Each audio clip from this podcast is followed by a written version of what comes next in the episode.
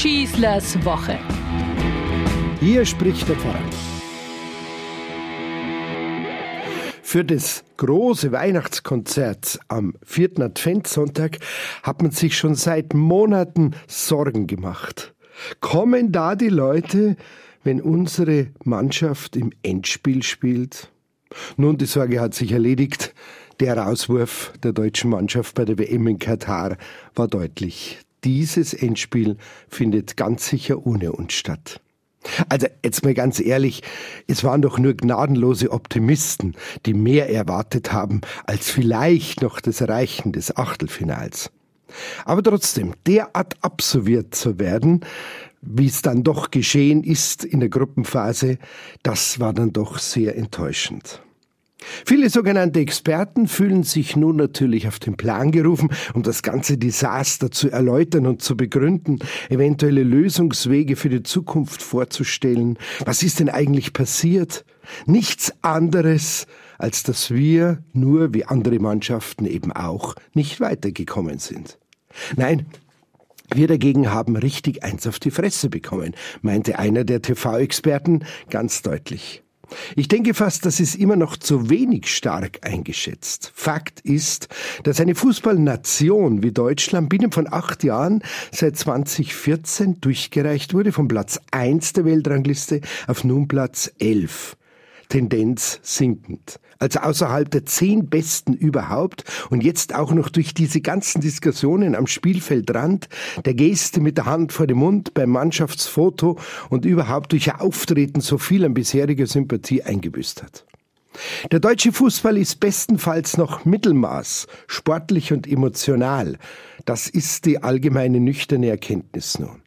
Die Fehler dorthin sind nicht in den drei WM-Spielen der Vorrunde gemacht worden, von denen auch das dritte gewonnene Spiel gegen Costa Rica keine Rettung mehr sein konnte. Die Fehler sind bis dahin gemacht worden. Begleitet von einer fatalen Selbstüberschätzung aller Beteiligten hat man einfach den Neuaufbau eines jungen, dynamischen und neugierigen Teams versäumt und total ignoriert. Ja, man ist zum vierten Mal Weltmeister geworden damals, aber man bleibt es halt nicht. Wie heißt so schön? Wer sich auf seine Lorbeeren ausruhen möchte, trägt sie definitiv an der falschen Körperstelle. Und an der Spitze des deutschen Fußballfunktionärstums fanden derweil noch muntere Schlachten und total destruktive Machtkämpfe um Posten und Führungspositionen statt, floppten etliche Marketingstrategien und fanden teilweise verheerende Arroganzanfälle statt. So wurde auch noch der letzte Kredit beim deutschen Fan verspielt und nicht nur bei ihm und nicht erst bei dieser WM in Katar. So kam es auch zu einer konsequenten sportlichen Abwärtsentwicklung, die so eigentlich gar nicht nachvollziehbar betrachtet man die hohe Qualität der deutschen Bundesliga. Das sind nicht bloß ausländische Spieler, die dieses hohe Niveau ausmachen. Nur, so ist es immer im Leben. Ein paar Top-Talente allein machen noch keinen Erfolg. Bei den vergangenen WM-Erfolgen spürte man ganz einfach, da war eine richtige Mannschaft am Werk. Da regierte Teamgeist vor Eigendarstellung. Und da war der sportliche Erfolg im Mittelpunkt, nichts sonst. Keine politischen oder anderen Diskussionen, die wir hier in Katar scheinbar alles überlagert haben. Es wurde vor dem Japan-Spiel derart unentwegt über die One Love Armbinde von Manuel Neuer diskutiert, als wenn es gar kein sportliches Kräftemessen mit einem Gegner mehr geben würde. Das muss doch irritieren, sowohl die Spieler wie uns Zuschauer. So, und jetzt ist der Katzenjammer natürlich unglaublich groß. Er reicht von herber Enttäuschung bis hin zu großer Wut. Die Frage, die sich jetzt viele stellen, ist, wie gehen die Verantwortlichen damit um? Natürlich ist ein Köpferollen und Rausschmeißen nicht sofort die Garantie auf einen neuen Erfolg. Dennoch will man sehen, ob da jetzt Verantwortung übernommen wird oder nicht. So mancher Trainer anderer Mannschaften hat diesen Schritt sofort gemacht und ist unmittelbar nach dem entscheidenden Verlustspiel zurückgetreten. Aber es geht ja nicht nur um den Trainer. Zumindest hat der DFB-Geschäftsführer und Mannschaftschef Oliver Bierhoff zwar mit etwas Verzögerung mit seiner Zustimmung zu einer Vertragsauflösung das jetzt auch getan. Personalentscheidungen aber sollen keine Racheaktionen sein.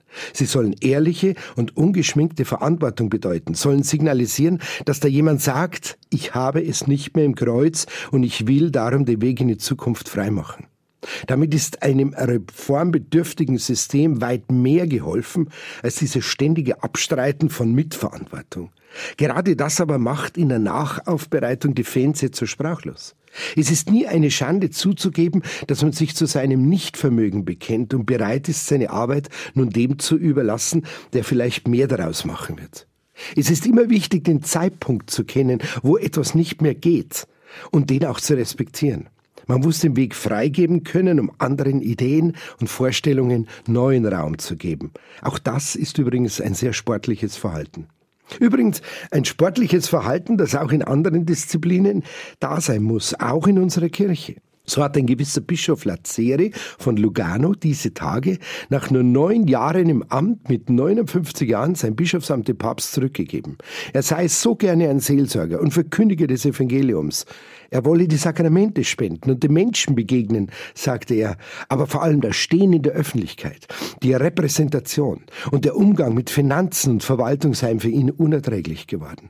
Ich habe weder einen Hochschulabschluss in Wirtschaft oder Handel, Finanzwesen oder Bauwesen, gab er als Begründung für seinen Schritt an. Chapeau kann ich da nur sagen. Jeder engagierte Pfarrer kann da mitfühlen.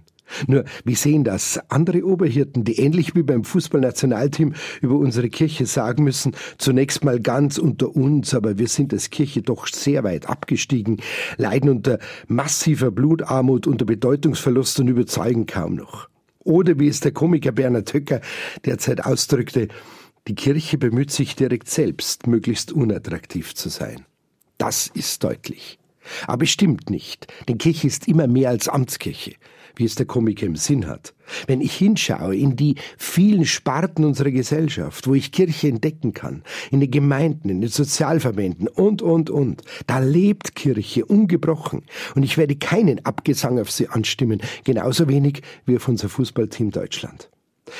Es ist halt irgendwie wie mit dem Verhältnis Breitensport und Spitzensport. An der Basis wird so hingebungsvoll und aufopferungsvoll gearbeitet, an dessen Spitze jedoch klebt man dann an seinen Stühlen, auch wenn man weiß, dass man da vielleicht gar nicht mehr hingehört. Ich wünsche euch eine gute Restwoche hin zum Weihnachtsfest, eine gute letzte Vorbereitung und dann vor allem ein frohes Fest. Euer Pfarrer Schießler. Schießlers Woche, ein Podcast vom katholischen Medienhaus St. Michaelsbund und dem Münchner Kirchenradio. Vielen Dank, dass Sie sich wieder meinen Podcast Schießlers Woche angehört haben. Den gibt es übrigens auch auf Innehalten, der Plattform rund um Glaube und Spiritualität von St. Michaelsbund. Egal ob Impulse, Buchtipps oder Gutes für Geist und Seele, auf michaelsbund.de slash innehalten finden auch Sie bestimmt das Richtige. Klicken Sie doch einfach mal rein und tun Sie sich was Gutes, Ihr Pfarrer Schießler.